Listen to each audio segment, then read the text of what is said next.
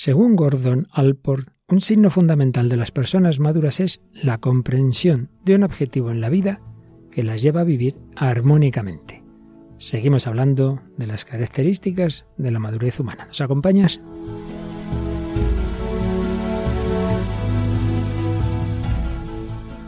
El hombre de hoy y Dios, con el padre Luis Fernando de Prada.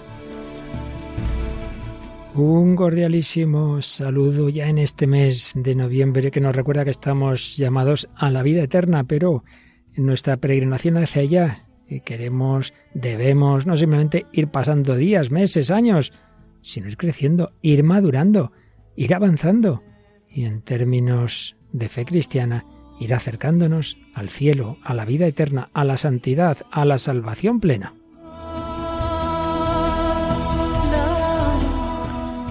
Esa peregrinación no corre sino vuela la paloma voladora. Hola paloma, ¿qué tal? Qué bonito, Padre Luis Fernando, muy bien. Un saludo a todos los oyentes. No estaba pensado, ha sido una intuición repentina. ha sido bonito, ha sido bonito.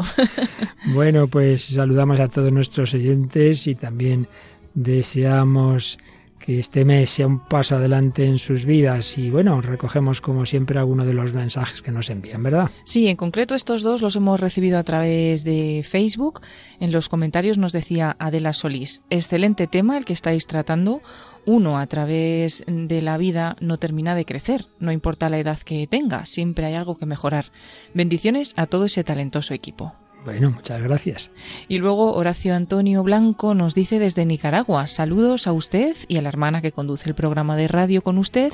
Quiero decirle que tiene un programa muy lindo. Le saluda Horacio Blanco y Yaosca Bravo desde Nicaragua, desde el departamento de León y nuestro barrio Guadalupe. Les escuchamos en Radio María Nicaragua. Bendiciones. Ya hemos comentado más de una vez que fue, si no la primera de las primerísimas radios hispanas que empezó a emitir en su propia programación El hombre de hoy y Dios. Así que nos alegra mucho, además de esa nación, pues en fin, con muchos problemas y que también encomendamos. Bueno, pues eso, que nunca llegamos a la plena madurez, salvo nuestro Señor y la Santísima Virgen, los demás vamos caminando, pero precisamente el mes de noviembre nos recuerda eso, que no podemos parar, que estamos llamados a llegar muy alto, no ir ahí como un pajarrico así pequeñajo, sino como águilas que lleguen a la altura, a la cima del monte, de ese monte Carmelo, de ese monte de la santidad que han dicho los doctores de la Iglesia. Pero bueno, como vamos en camino, también queremos, como siempre en este programa, dialogar con todos los hombres y mujeres de buena voluntad, sondear todo lo que hay en el corazón, en la música, en el cine, en la psicología, en la filosofía, en la literatura, cada vez pues un poquito de, de mirar hacia esos corazones y siempre aprendemos, porque Dios nuestro Señor va iluminando por aquí y por allí. Y en concreto, Paloma, a ver, música moderna, ¿qué nos traes? Pues hoy traemos una canción de Alphaville, es muy conocida, Forever Young es como se llama, y bueno, cuando la escuchemos seguro que, que probablemente la hayan escuchado nuestros oyentes. Claro que sí, en este madurar, en este ir avanzando, pero a veces está ese peligro de, quedarse nostálgicamente en la juventud, joven para siempre, ya veremos el porqué de esta canción. Luego, un tercer y último día que vamos a escuchar algún corte de una famosa película. Sí, vamos a volver de nuevo a la película El indomable Will Hunting. Y, y luego nos traes un testimonio de, una persona, de un, de un, chico húngaro, que sinceramente no sabemos cómo se pronuncia el nombre, pero algo parecido a... Sí, pues algo parecido a Sued Sabazkai. Y bueno, pues este joven siempre en la moto, es, un gran motero, pero bueno, ha pasado de ser un motero metido en drogas y violencia a llevar la moto ahora para también evangelizar, ¿no? Y acercar a los demás a Dios. Ha madurado, mira qué bien. Y agradecemos una vez más muchos de los testimonios que traemos cuando no son directamente conocidos por nosotros, pues vienen de esa página web tan estupenda, Religión en Libertad, que, que sobre todo tiene esa característica positiva de, encontrar tantas cosas buenas que Dios va haciendo en el mundo. Bueno, y la última canción es una histórica canción de nuestro buen amigo el padre Gonzalo Mazarrasa, pero bueno, ya la introduciremos al final. Y digamos el tema de fondo, pues ya hemos dicho, seguimos hablando de la madurez todavía en ese nivel humano y por ello en diálogo con un gran psicólogo, Gordon Al, porque veremos de nuevo que tiene apreciaciones que podemos compartir en un altísimo porcentaje. Pues vamos adelante con esta edición 411 del hombre de hoy y Dios.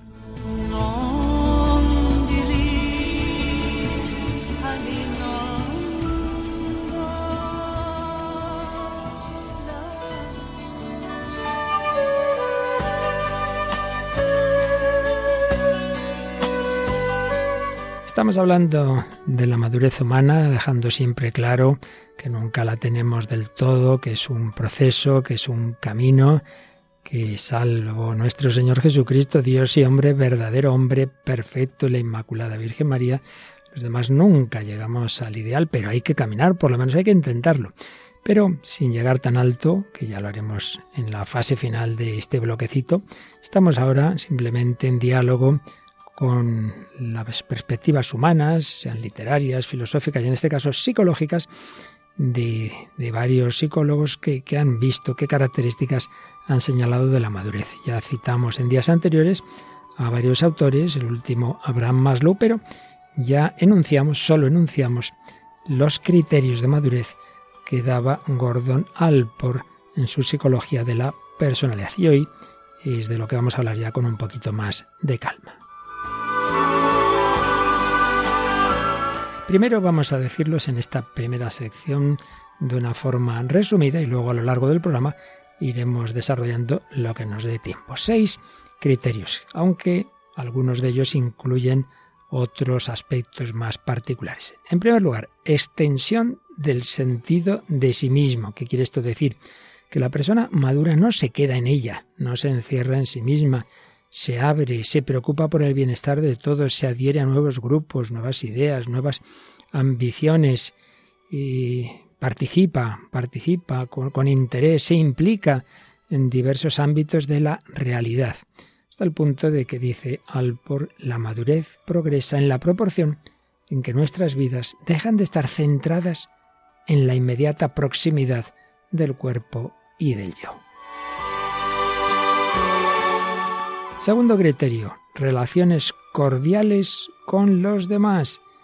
Y ahí habla de la intimidad, la capacidad de amar en la vida familiar y social, pero también habla de la compasión, el respeto y aprecio por la condición humana de cada uno.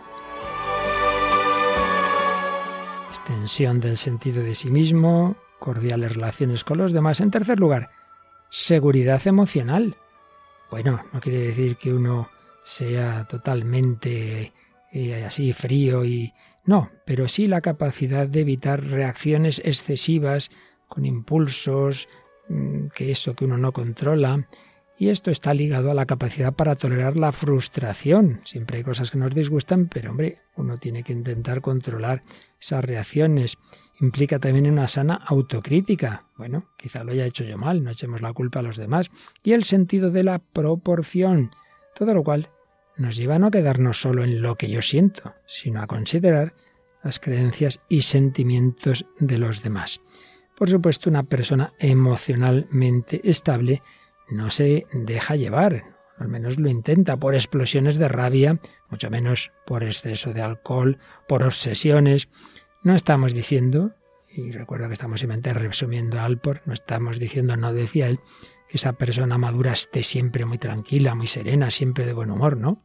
Tendrá sus momentos mejores y peores como todos, pero esas fases, digamos, de mal humor son transitorias y aunque a lo mejor hasta por temperamento sea pesimista, deprimida, pero sabe vivir esos estados emocionales de modo que no le conduzcan a actos impulsivos ni, ni, sobre todo, hagan daño, perjudiquen al bienestar de los demás.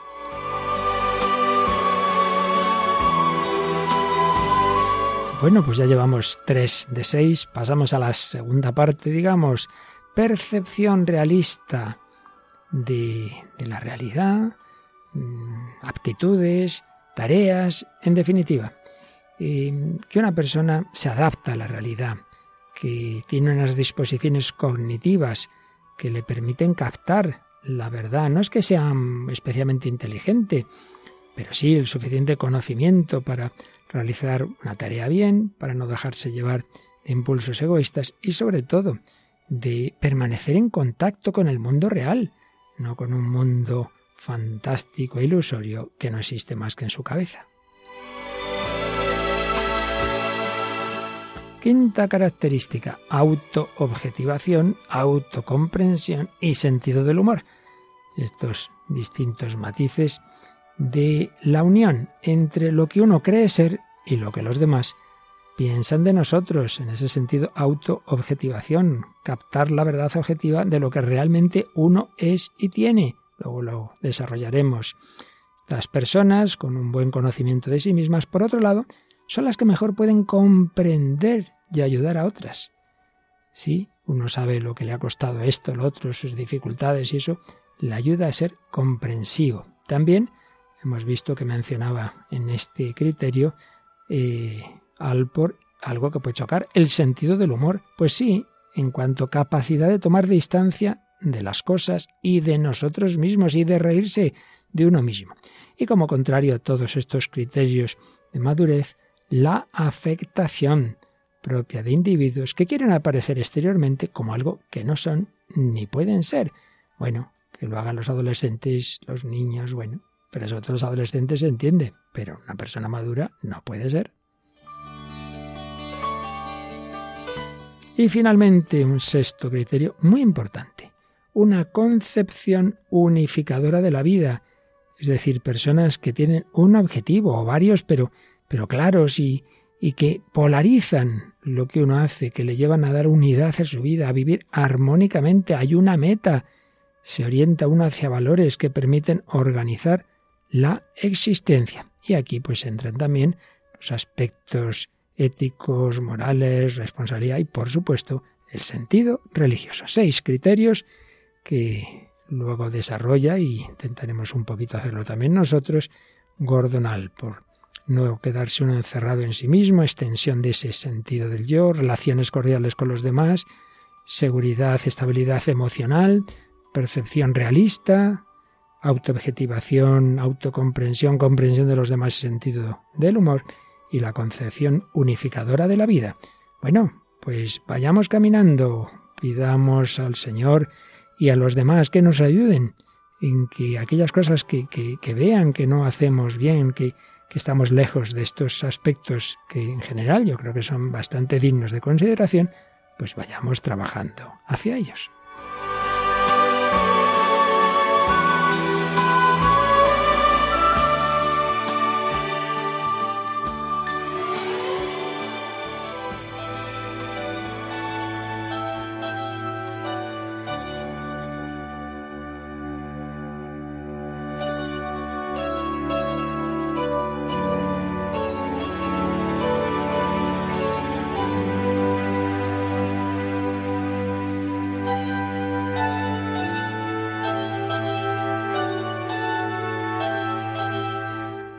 Aquí seguimos en Radio María, en el Hombre de Dios. Paloma Niño y un servidor, Padre Luis Fernando de Prada, hablando de cómo debemos ir trabajando nuestra vida hacia la mayor madurez posible en ella.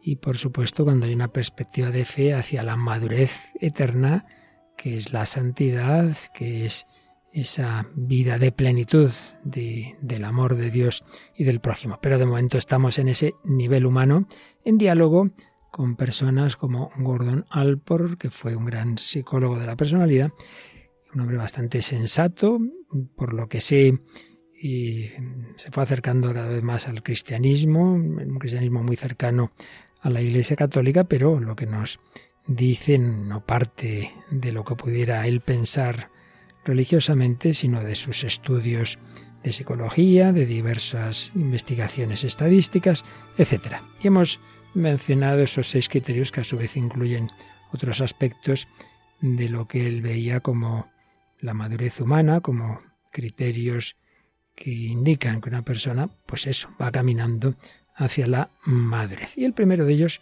recordad, podía sonarnos un poquito raro, la extensión del sentido del yo. Pero lo que quiere decir es que una persona se vaya implicando, que no, no se quede encerrado en su pequeño mundo, como tantas veces hace, por supuesto, el niño, pero también el adolescente, que se vaya interesando por los diversos campos de la vida.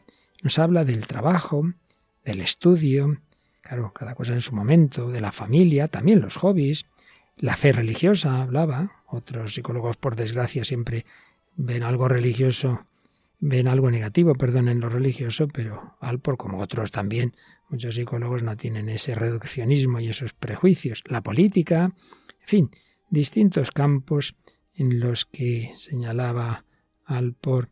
Si una persona no dice, no, no digo que haya que implicarse en todo, pero cuantos más, más campos de, de la vida una, una persona se vaya implicando, le ayuda a salir de sí mismo, es lo que otro gran psiquiatra eh, Víctor Frankl llamaba la autotrascendencia, ¿no? Quedarte en mí, yo mime conmigo, me pasa, me dicen, me siento, eh, me han mirado mal. hombre, no, déjate de historias, que hay mucho que hacer, que mucha gente necesita de tu ayuda, de tu compromiso. Por eso señalaba Alpor que la madurez va creciendo a medida que uno sale de ese egocentrismo. Y, de acuerdo, también señalaba, eh, sí, todos, todos nos amamos a nosotros mismos, pero, pero hombre, cuanto más salgas de tuyo, mm, pues mejor que mejor. Un aspecto, un primer criterio de la madurez. Y uno segundo, que nos habla precisamente de cómo deben ser las relaciones con los demás, con los demás, pues él lo englobaba bajo este título de relaciones cordiales con los otros, pero incluía ahí varios aspectos. Los hemos mencionado antes, ahora los explicamos un poquito más. Por un lado, la capacidad de tener una gran intimidad, pero claro, con unas pocas personas, ya se entiende. Grandes amigos, las relaciones en la familia, sí, esa capacidad de amar en la vida familiar, en una profunda amistad, implicarse con personas. Pero dice también que eso implica el saber poner una distancia con ese otro tipo de relaciones que no son buenas y, por ejemplo, señala con personas que se dedican a, a murmurar. Es curioso, ¿no? Desde la psicología, pero como coincidimos también con, con unos planteamientos éticos cristianos, personas invasivas, personas posesivas, lo que hoy pues tantas veces se dice, ¿no? Que hay, hay relaciones que son nocivas, y que, que hacen daño. Pues no, el saber mantener una distancia, pues también es necesario. Pero es curioso que también eh, si, si, debe darse esa distancia, también hablaba eh, al por de compasión. Pues fíjate tú qué término tan cristiano. La compasión. En primer lugar, evidentemente, que uno no sea peso para los demás, que no sea obstáculo para su libertad, que no les esté fastidiando. Cuidado, dice, con las lamentaciones y críticas continuas, la envidia, el sarcasmo, esto es el, veneno de las relaciones sociales, pues no podemos estar más de acuerdo. Y dice que una vez una mujer, pues ya de, madurez, una persona muy madura, le preguntaron qué, le parecía a ella una regla importante de vida. Y, y, respondió esto, no envenenar el aire que los demás deben respirar. Pues no está nada mal, no envenenar el aire con críticas, con, con la cizaña, con murmuraciones, con quejas, con tristezas, etc. Y señalaba también al por que muchas veces esas personas son capaces de, proyectar hacia los demás, desde su propia experiencia, desde su conocimiento, del que luego hablaremos, pues ser comprensivos. Es decir, mira, si es que, que yo no soy mejor que nadie, todos los mortales pasamos por, por cosas parecidas, todos hemos recibido la misma condición humana, que yo no me la he dado a mí mismo, la he recibido, yo no he pedido venir al mundo, decía. Y, y todos estamos aquí, pues con nuestras dificultades, con nuestros deseos, con nuestros impulsos, con nuestras pasiones, ciertamente, con nuestros defectos y nosotros diríamos con nuestros pecados. Y señalaba a un poeta, no nos dice a cuál, que decía esto que está muy bien.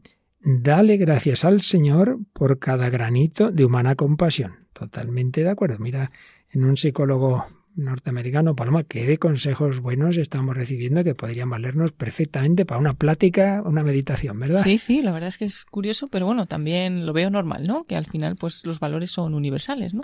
Sí, porque estamos hechos a imagen y semejanza de Dios. Luego lo que pasa es que el pecado nos distorsiona y nos hace muchas veces olvidar y entonces ya entran esos relativismos que uno no quiere ver cosas que realmente llevamos dentro. Bueno, pues también nos hablaba de cómo las personas inmaduras mm, se piensan que son pues las únicas que tienen problemas y entonces importante son ellas, sus cosas, sus, grupos, su familia, su país, eso es lo seguro, lo demás es extraño, es, es peligroso, entonces uno tiende a encerrarse, pues en efecto no son los mejores signos.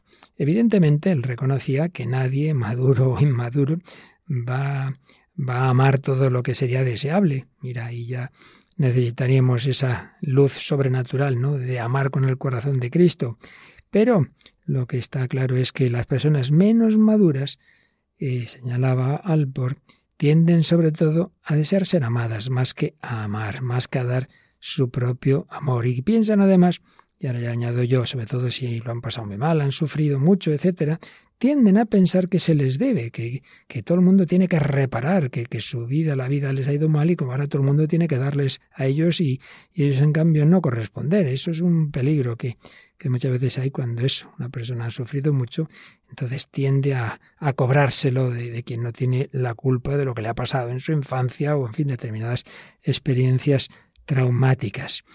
Y hablaba del peligro de amores posesivos, sofocantes, que pueden darse también en, con la misma familia, padres buenos, pero que a veces son eso, posesivos y, y en vez de, de ayudar a los hijos a que vuelen, pues ale, ale, aquí quietecitos que hagan lo que a mí me parece.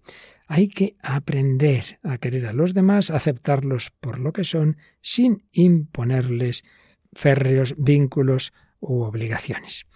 Y también señalaba muy sensatamente Alpor, dentro de este campo de las relaciones con los demás, que varias corrientes psicológicas, y mencionaba sobre todo las de tipo psicoanalítico, le han dado muchísima importancia a la genitalidad. Y claro, dice, hombre, eso es un, un, aspecto importante de la vida, pero de ninguna manera podemos pensar que ahí ya está la madurez, el que uno tenga unas relaciones en las que encuentre el máximo placer, etcétera. Mira, hay gente que eso lo tiene y no es nada madura y viceversa y por tanto pues lo ponía como un rasgo que sí, que también entra evidentemente en los aspectos de madurez, pero de ninguna manera como que fuera lo más importante, casi como que la madurez general se redujera a la madurez en ese campo.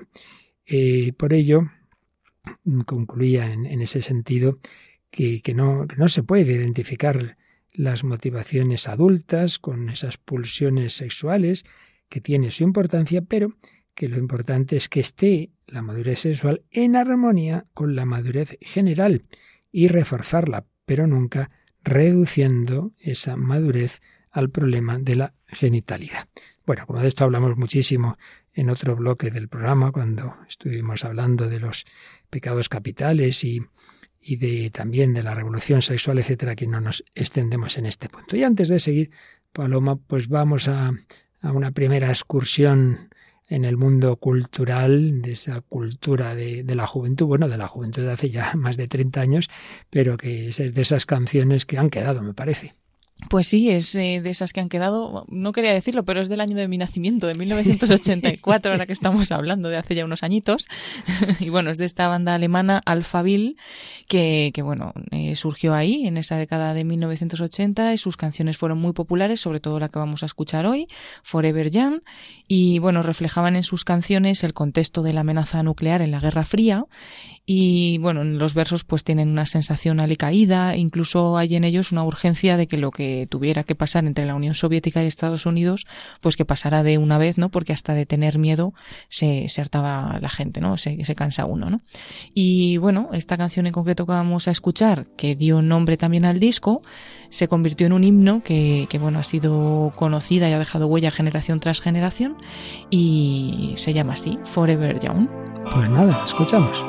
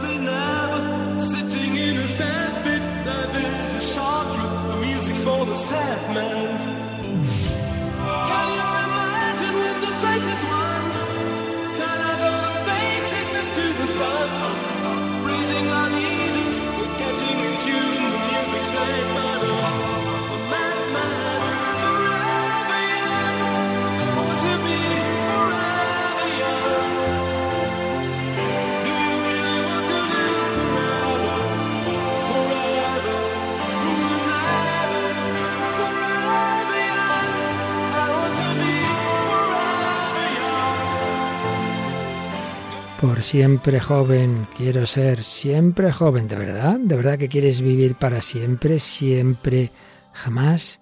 El cielo puede esperar, solo estamos mirando los cielos, deseando lo mejor, pero esperando lo peor. ¿Vais a soltar la bomba o no? Déjanos morir jóvenes o déjanos vivir para siempre. No tenemos el poder, pero nunca decimos nunca. Sentados en un foso de arena, la vida es un corto viaje, la música es para los hombres tristes. Algunos son como agua, algunos son como el calor, algunos son una melodía, algunos son el ritmo. Tarde o temprano, todos se habrán ido. ¿Por qué no permanecen siempre jóvenes? Es tan difícil envejecer sin una causa. No quiero perecer como un caballo a la fuga. La juventud es como diamantes bajo el sol, y los diamantes son para siempre. Tantas aventuras no podrían ocurrir hoy, tantas canciones que olvidamos tocar, tantos sueños saliendo de la nada. Dejamos que se hagan realidad.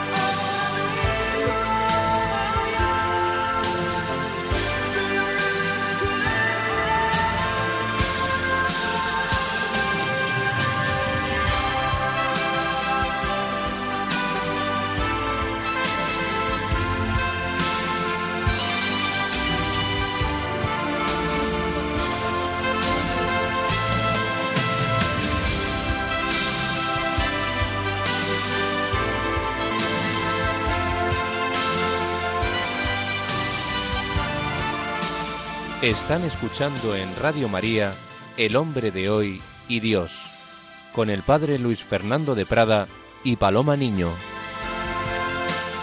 Y escuchando al Fabil esta famosa melodía Forever Young, joven, para siempre jóvenes, pues no, no, no somos jóvenes para siempre. Ojalá con lo mejor del espíritu joven, eso sí, con esa ilusión, el no perder la esperanza, el luchar, el tener ideal es lo mejor de la juventud. Bueno, y seguimos viendo criterios de madurez humana según el psicólogo Gordon Alport. Vamos al tercero, la seguridad emocional, la estabilidad emocional, la aceptación de sí mismo.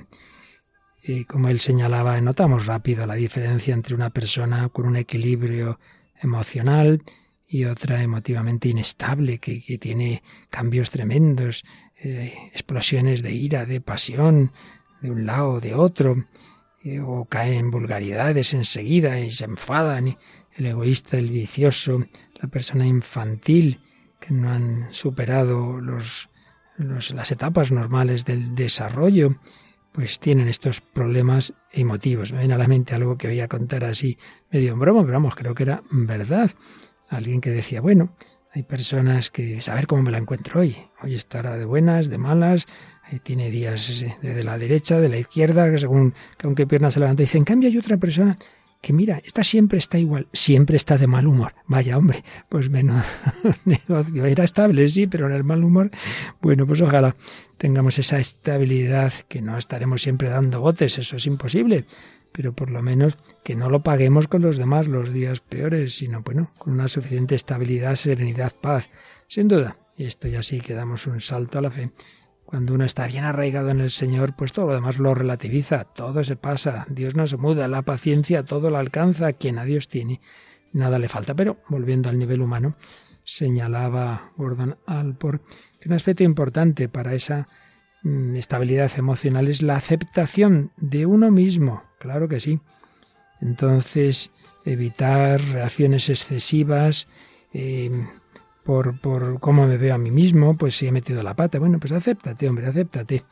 También señalaba que, que es normal que todos tengamos miedo es buena la reacción del miedo ante los peligros, ante la, la, muerte, si no, pues nos, si no tuviéramos esa defensa nos meteríamos en cosas mucho peores. Pero eso no quiere decir que estemos siempre ansiosos, ¿no? Ese carácter neurótico que en todo ve un peligro, entonces no es capaz de casi ni de salir de casa. Bueno, también se te puede caer la casa encima. En fin, ese vivir con serenidad los límites, también eso propios, físicos, psíquicos, y la tolerancia a la frustración. Esos niños que se les ha dado todo, pues claro, luego cuando las cosas no salgan como ellos quieren, que enseguida les va a pasar, pues menudas las que van a montar, hacia afuera, irritación, rabietas o hacia adentro, deprimidos. Y pues no, no seamos niños, no, no afrontar con cólera, con, con quejas, echando siempre la culpa a los demás. ¿Qué tal te ha ido el examen? Muy bien, lo he aprobado. ¿Qué tal? Muy mal, me han suspendido. Claro, si suspenden, la culpa es del profesor. Si apruebas o sacas buena nota, eres tú, ¿verdad? Muy típico, muy típico. La persona con esa tolerancia a la frustración, pues eso también, evidentemente, no es que dé botes cuando las cosas salgan mal, pero, nos señalaba Alpor, tiene la capacidad de sacar enseñanza, autocrítica, supera los obstáculos, aprende para la siguiente ocasión, o si ve que hay algo que no, que, que, eso yo no puedo con ello, porque todos hay cosas que no podemos, pues un servidor ya dice, mira, ya hay ciertos montes que yo ya no puedo subir, porque no, que hay momentos que uno no está para eso, y lo mismo vale para otros temas, y aquello que uno no puede, pues ya está, aceptarlo, aceptar los límites que todos tenemos. Por tanto, en ese sentido que decíamos antes de, del deseo de seguridad, pues está muy bien y evitar peligros, pero también debemos tener muy claro que por muchas seguridades que queramos, nadie tenemos, solo Dios, el control de todo. Entonces hay que asumir, hay que asumir en, la vida pues esa, esa fragilidad propia de, de, las criaturas, en definitiva, del ser humano. Claro, si uno pretende ser Dios, pues desde luego se va a llevar unos golpes muy grandes antes o después. Y, pero sí, el que haya problemas, el que haya limitaciones, el que nos equivoquemos, el que las cosas salgan mal, no significa ya el desastre absoluto, ya no hay nada que hacer. No, no tenemos el control del tiempo, de, por supuesto, de, de, nuestro cuerpo, de las enfermedades, de, no lo tenemos, pero, pero es, es, la condición humana. Y dado otro salto hacia la visión de fe, pues hay una providencia que sí que ella lleva todo, en una providencia que creemos amorosa. Y de nuevo bajando al nivel psicológico, el autocontrol es un reflejo del sentido de las proporciones. De acuerdo, esto no ha salido bien, pero hombre, esto no es la Tercera Guerra Mundial. No, no demos más importancia a la que tienen los problemas. Hay que hacer de un elefante una mosquita, no de una mosquita un elefante, en cuanto son expresión de determinados problemas. Y por supuesto, pensar también en los problemas de los demás, que el mundo no se resume en ti, ¿eh? Y no eres el único con problemas. Piensa en, los demás, piensa en sus sentimientos, piensa que ese a lo mejor no te lo cuenta, pero él puede tener un problema mayor que el tuyo. Pues ala, ¿por qué no te dedicas a preguntarle a él y no a estarle contando constantemente todos tus problemas? Bueno, pues muchos problemas, Paloma, tenía este joven, a pesar de ser un superdotado de esa película que ya hemos eh, visto en dos programas anteriores y hoy cogemos un último corte eh, el indomable Will Hunting, ¿verdad? Que era un superdotado, consigue por fin el psiquiatra interpretado por, por Robbie Williams, ¿verdad? Sí. Que, que se abra, que al principio no quería, y, y, poco a poco pues va compartiendo. Pero ahora vamos a escuchar un diálogo no entre el psiquiatra y el joven, sino entre dos, entre dos psiquiatras y, uno, pues este, el protagonista, lo defiende porque ya ha visto los valores que tiene y el otro no, el otro no, ¿verdad? No, vamos. Vamos a escucharlo. Está atravesando un momento difícil y eso está pasando mal. Ya lo sé, tiene problemas. Bueno, ¿qué es lo que le preocupa, Sean? ¿Prefiere seguir limpiando suelos? ¿Prefiere volver a la cárcel? ¿Cree que no hay nada mejor que esa pandilla de gorilas retrasados? ¿Y por qué crees que hace eso, Sherry? ¿Mm? Él solventa sus problemas, se lo monta en el trabajo y es evidente que te ha camelado. Jerry, escucha, escucha. ¿Por qué se esconde? ¿Por qué no confía en nadie? Porque fue abandonado por la gente que supuestamente tenía que amarle más. vamos, no me trago esa mierda. No, no, oye, Sherry, ¿por qué sale con esos gorilas retrasados, como tú les llamas? Porque cualquiera de ellos te abriría la cabeza con un maldito bate si se lo pidiera. Eso es lealtad. Sí, estoy emocionado. No se camela a nadie. Aparta a las personas de su lado antes de que puedan abandonarle. Es un mecanismo de defensa, ¿de acuerdo? Durante 20 años ha estado solo por esa razón. Si tú le presionas, volverá a esconderse y yo no voy a permitir que eso pase. No hagas eso, Sean. No lo hagas. No le infectes con la idea de que le conviene dejarlo, de que sea un fracasado. Porque eso no está bien, Sean. Y si estás cabreado conmigo porque yo tuve éxito por ser lo que tú podrías haber sido. contigo. Sí, claro que lo estás, Sean. Te corroe la envidia. Pero no voy a disculparme por haber triunfado. Está resentido porque soy lo que podría ser tú. Pero pregúntate, Sean, si quieres que Will se sienta así. Si quieres que sea un fracasado. Eres un capullo arrogante. Por eso no voy a esas malditas reuniones. No soporto esa mirada Esa mirada condescendiente y avergonzada. Me consideras un fracasado. Yo sé quién soy y estoy orgulloso de ello. Fue una lección a conciencia. Yo no metí la pata. Sí, eras más listo que yo y lo sigues siendo, pero no me eches la culpa de haber fracasado por completo. Yo no te culpo. No se trata de ti. Se trata del chico. Es un buen chaval. No dejaré que hagas que se sienta un fracasado. Él no será un fracasado. Pero lo será si le empujas, Jerry. Si le Son, yo presionas. soy lo que soy porque en su día me presionaron, porque aprendí a presionarme a mí mismo. Él no es como tú. ¿Entendido? Bueno, bueno, bueno, no vamos a entrar en todos los detalles porque la película hay que verla y no que la hemos de destripar.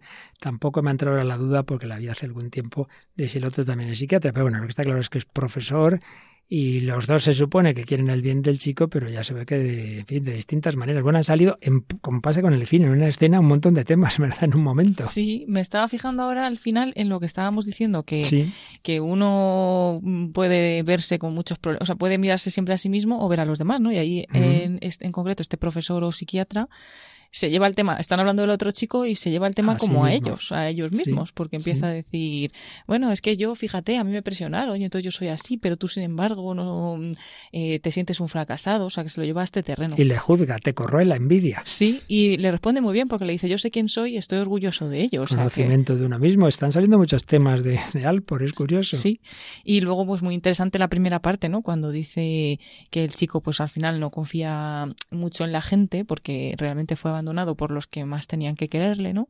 Y que se, se queda donde está porque al final es con la gente que, que le va a defender, ¿no? Que son leales a él. Y bueno, también muy interesante esa parte. Sí, se queda con esos que dice, esos gorilas retrasados, vale, pues chicos que no valen mucho intelectualmente, oye, pero son buenos, son fieles, y otros que valdrán mucho y serán muy listos, le han abandonado. No, muy fuerte también, y ahí hay un apunte también psicológico, que ya lo he comprobado yo más de una ocasión.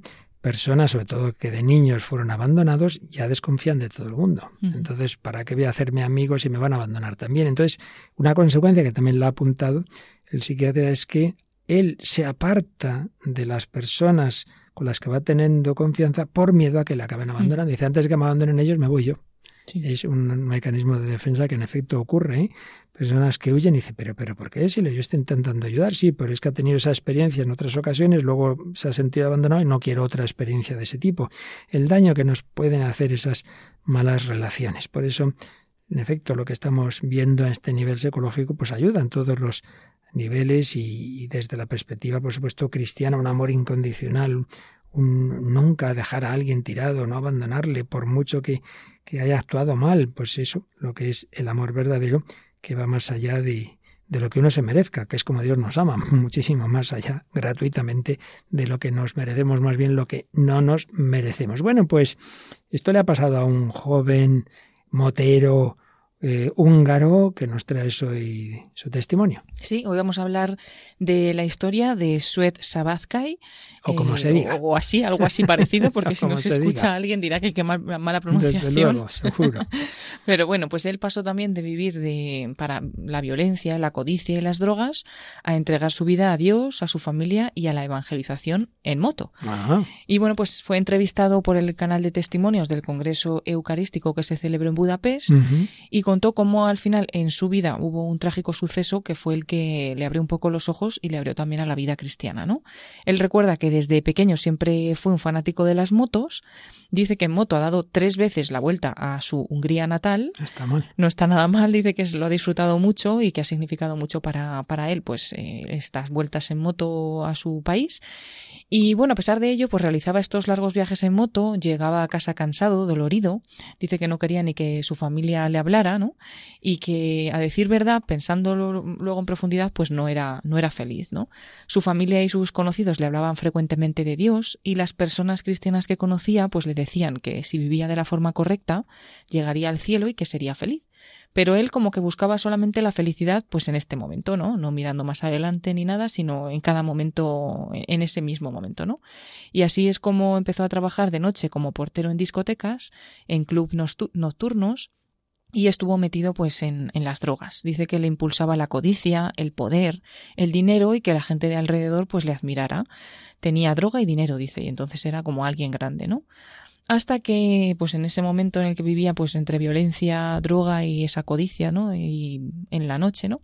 Pues eh, llegó un acontecimiento que le hizo en reflexionar. Un día, cuenta, dispararon a un amigo cercano. Aquel suceso le conmovió tanto, le afectó tan profundamente que nunca más volvió a ser el mismo, porque dice, podía haberme ocurrido a mí. La noche anterior estuvimos hablando y al día siguiente aparecía muerto en las noticias. Ese asesinato de su amigo le invitó a reflexionar y estuvo pensando, ¿no? ¿Por qué nunca había ido él a la cárcel? ¿Cómo es que la policía nunca había descubierto su mercancía, la droga, el material ilegal en los registros de su coche? Se empezó a preguntar cómo y por qué habían sucedido esas cosas y si serían quizás milagros de, Dios. Y en ese momento, pues empezó a buscar otras compañías, ¿no? Buscó otros moteros, ya que pues le encantaba la moto, pero moteros con valores, y encontró la comunidad de motoristas cristianos de Hungría. El objetivo de esta comunidad es ofrecer una alternativa a aquellos moteros que están dispuestos a conocer la verdadera alegría y la libertad y compartir con todos la buena noticia sobre el amor de Dios. Y entonces ese trágico suceso que había ocurrido con su amigo asesinado y estas nuevas compañías de moteros cristianos le motivaron a centrarse en lo que realmente le hacía feliz, ¿no? Dice, patear o atracar a la gente no me hacía feliz. Ese fue el momento en el que empecé a sentar mi vida y desde entonces he tomado la decisión de no hacer daño nunca a nadie más en todo lo que me queda de vida. ¿no? El cambio fue radical y comenzó a experimentar en su vida, dice, pequeños milagros cotidianos que cuando le prestas atención a los demás o cuando quieres dar en lugar de recibir es como realmente eres feliz, ¿no? Que cuando esto lo entiendes es gratificante vivir para que suceda así y sobre todo si se compara con su anterior concepción de la vida en la que la felicidad era solamente aquí, ahora y, con, y conseguirla rápido, ¿no? O si no solamente venía después de la muerte, pero no había otro tipo de felicidad, pues que ahora ya se da cuenta de que no, de que si das algo bueno, recibes algo bueno, si doy amor, seré amado también y que es maravilloso poder experimentarlo.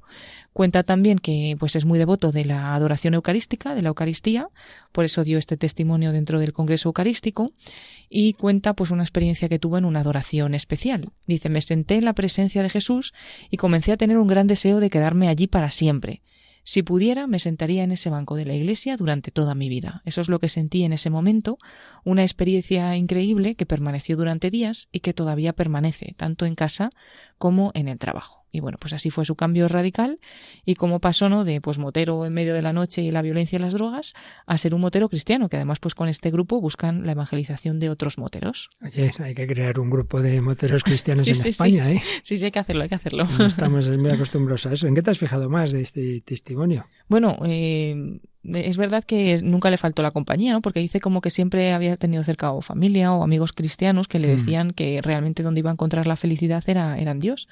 Y, bueno, y como al final muchas veces pasa lo mismo, ¿no? Que buscando la felicidad es cuando caen en esas cosas, porque él lo hacía buscando ser feliz, ¿no? Pero le parecía que tenía que ser feliz en ese momento, pues con unas drogas, con alcohol, con cualquier cosa así gratificante en el momento.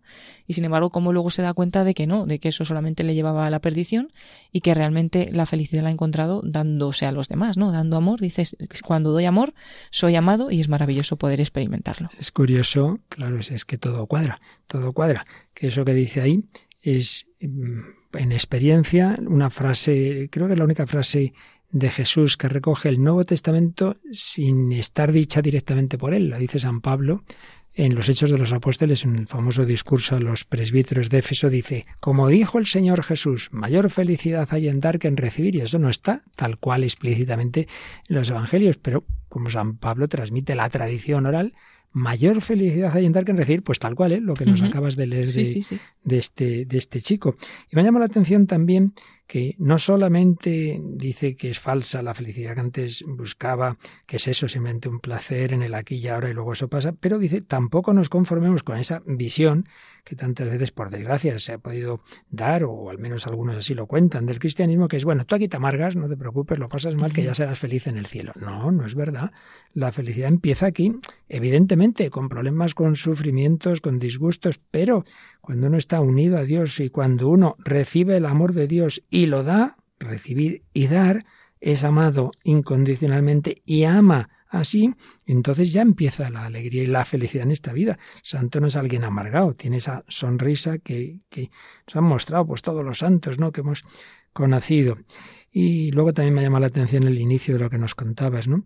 Que también tiene que ver con lo que veíamos de los rasgos de la madurez, cuando él se creía que por tener droga y dinero, vamos, yo ya soy aquí alguien grande, y al día siguiente su amigo muerto, dice, podía haber sido yo. Entonces ese tan grande ni por droga ni por dinero, al revés. Cuanto más tengas de eso, más posibilidades de que hay, algo te pueda pasar, te maten. Por lo menos con la droga está bastante claro. La fragilidad y cómo la providencia tantas veces tiene que permitir esas cosas terribles para que ponernos en la verdad, esa, mm, ese captar la realidad como es, que justamente es el siguiente rasgo que vamos ahora a recordar de Alpor, pero no sin insistir también en la importancia de la comunidad. Eso que nos decía también de relaciones con los demás. Tú solito, uno solito no madura, ¿verdad? No, y él hizo bien porque lo buscó, ¿no? Cuando se dio cuenta de que iba por mal camino, cuando descubre que igual que había sido asesinado su amigo, podía haberlo sido él perfectamente, mm. ¿no? Y que se había librado de muchas, pues es él el que busca como cambiar de compañías, ¿no? Y busca este grupo y lo encuentra, ¿no? Un grupo de moteros cristianos. En muchos testimonios que hemos traído aquí, pues se produce eso, ¿no? El, tocar fondo y el, el darte cuenta, y Dios mío, Dios mío, que estoy jugando con fuego, hay que buscar en otro sitio. Bien, pues vamos a añadir y ya seguiremos el próximo día, que dentro de esos caracteres de, la madurez hemos hablado de la percepción realista, ¿no? Y bueno, pues justamente lo que le pasa a este chico. Al principio tenía una falsa percepción de, la realidad y luego pues lo que ha ocurrido y, ese, esa muerte le va poniendo en la verdad, ¿no? Bueno, pues Alport hablaba de que también la dimensión intelectual es una parte integrante de la personalidad. Recordemos que nuestro anterior bloque fue el trípode de la personalidad, pensar, sentir y actuar. Y en primer lugar eso, pensar, claro, conforme a la realidad. Si no, estoy en mi mundo al margen de la realidad y puede llegar a la, locura, a la esquizofrenia. Esto no quiere decir, nos decía Alport, el tener un cociente intelectual altísimo. No, no es una cuestión de inteligencia, al revés. Hay gente muy inteligente y sin embargo en el terreno afectivo, emocional, en relaciones sociales, pues todo lo contrario. Son, son campos muy, muy distintos. Y, es verdad que un mínimo de capacidad, pues eso, es necesario, que el captar la realidad como es, pero que no hace falta ser un Einstein y, y que muchas veces personas que son muy listas, pues en cambio fallan en lo demás. Nos hablaba también en este campo, hombre, la importancia de, un trabajo en el que uno se comprometa, en el que no piense simplemente en sí mismo, que no piense simplemente en sacar un dinero, sino que sea una forma de, colaborar con, los demás. Y cómo, en cambio, los impulsos egoístas de, satisfacer mis pulsiones, mi, placer, mis recompensas, pues, pues todo eso pues no es precisamente lo que nos va haciendo madurar importancia de la responsabilidad, de tener tareas que cumplir, de ayudar con ellas a otras personas. Evidentemente aquí también hablaba pues los aspectos económicos, la capacidad de, sacar adelante una familia. Muchas veces pues es un problema que no depende solo de uno. Por desgracia pues hay factores sociales que pueden complicarlo mucho, pero incluso en esas situaciones persona madura no se encierra, no se deprime, lucha, busca, si no puedo por aquí será por allá, busca otro trabajo, mientras tanto no me quedo parado, voy haciendo un voluntariado, etcétera, etcétera. Bueno, y nos da tiempo todavía a mencionar un poquito de este otro criterio de la autoobjetivación, comprensión de sí y sentido del humor. Recordaba lo que ya Sócrates insistía en que para una vida buena, en el sentido ético de la palabra, hay una regla que él decía, una regla suprema, conócete a ti mismo, claro, famoso lema griego, conócete a ti mismo, pero también añadía al porque no es tan fácil, que la mayor parte de la gente está segura de conocerse muy bien y no, no, no es así.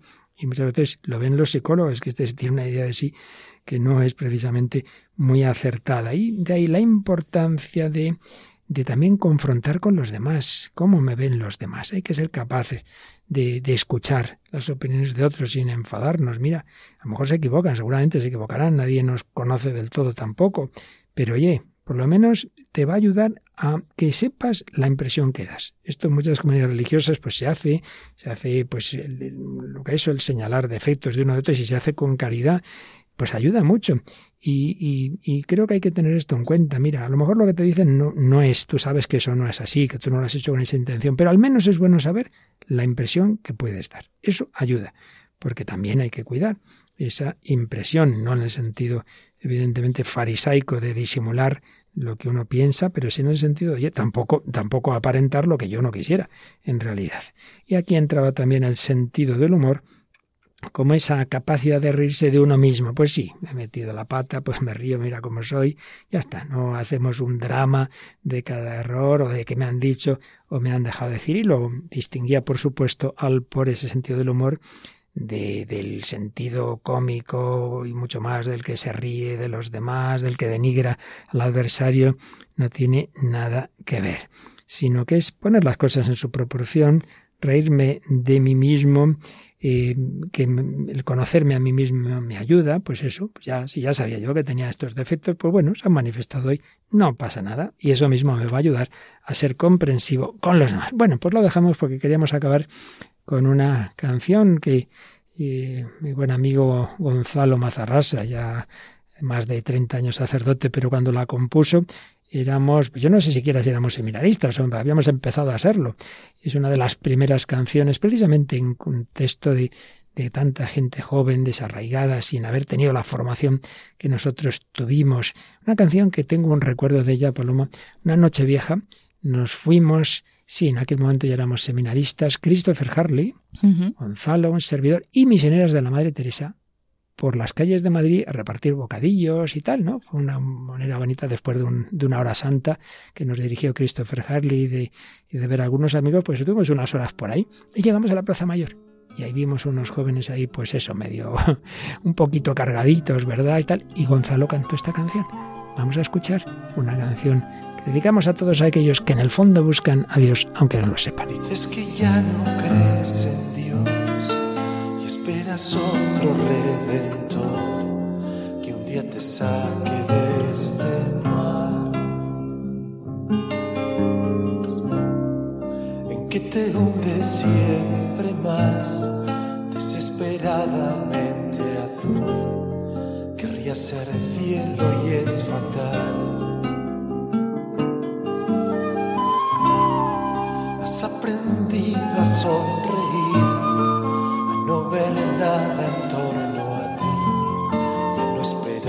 de los demás. Tu vida grita en tu interior y otros la callan con su voz que falsifica el verbo amar. Esperan que tú hagas igual te lo piden por favor una vez más. Y a cambio ofrecen libertad con su perfume de dolor que mata en ti la eternidad. Tú te preguntas si es así, no lo puedes explicar pero algo hay. Vuelves a tu habitación, llorando y sin saber por qué, vas recitando una oración. Te preguntas si es así, no lo puedes explicar pero algo hay. Vuelves a tu habitación, llorando y sin saber por qué, vas recitando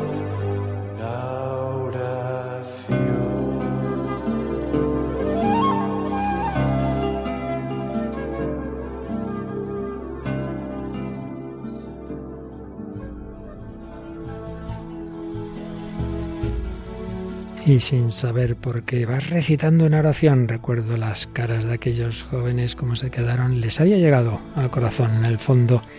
También se sintieron interpelados. No sabes lo que buscas, pero hay algo en el corazón humano que nos lleva a buscar algo más, que nos da un mero placer, una droga, un dinero, una sensación momentánea. Necesitamos la plenitud y esa plenitud creemos que está en el Dios de la verdad, de la belleza, del amor, de la felicidad. Seguiremos, seguiremos en esa búsqueda desde el corazón humano al corazón de Dios y en esa búsqueda nos acompañan nuestros oyentes como los testimonios que hemos oído hoy. Recordamos cómo pueden enviárnoslos. Pues pueden enviarlos a través del correo electrónico el hombre de hoy y Dios arroba radiomaria.es o también buscándonos en Facebook, en el buscador, pues por el nombre del programa, el hombre de hoy y Dios, o también en Radio María España, que compartimos pues las publicaciones y ahí pueden hacernos todos los comentarios que quieran.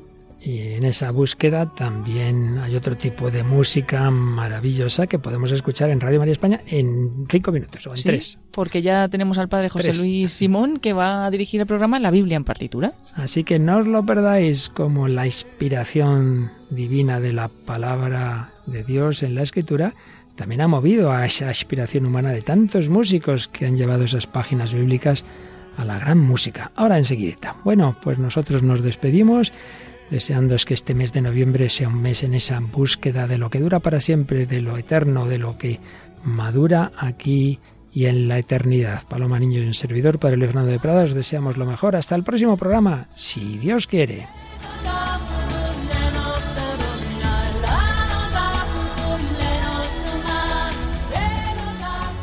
Así concluye El hombre de hoy y Dios un programa dirigido en Radio María por el Padre Luis Fernando de Prada.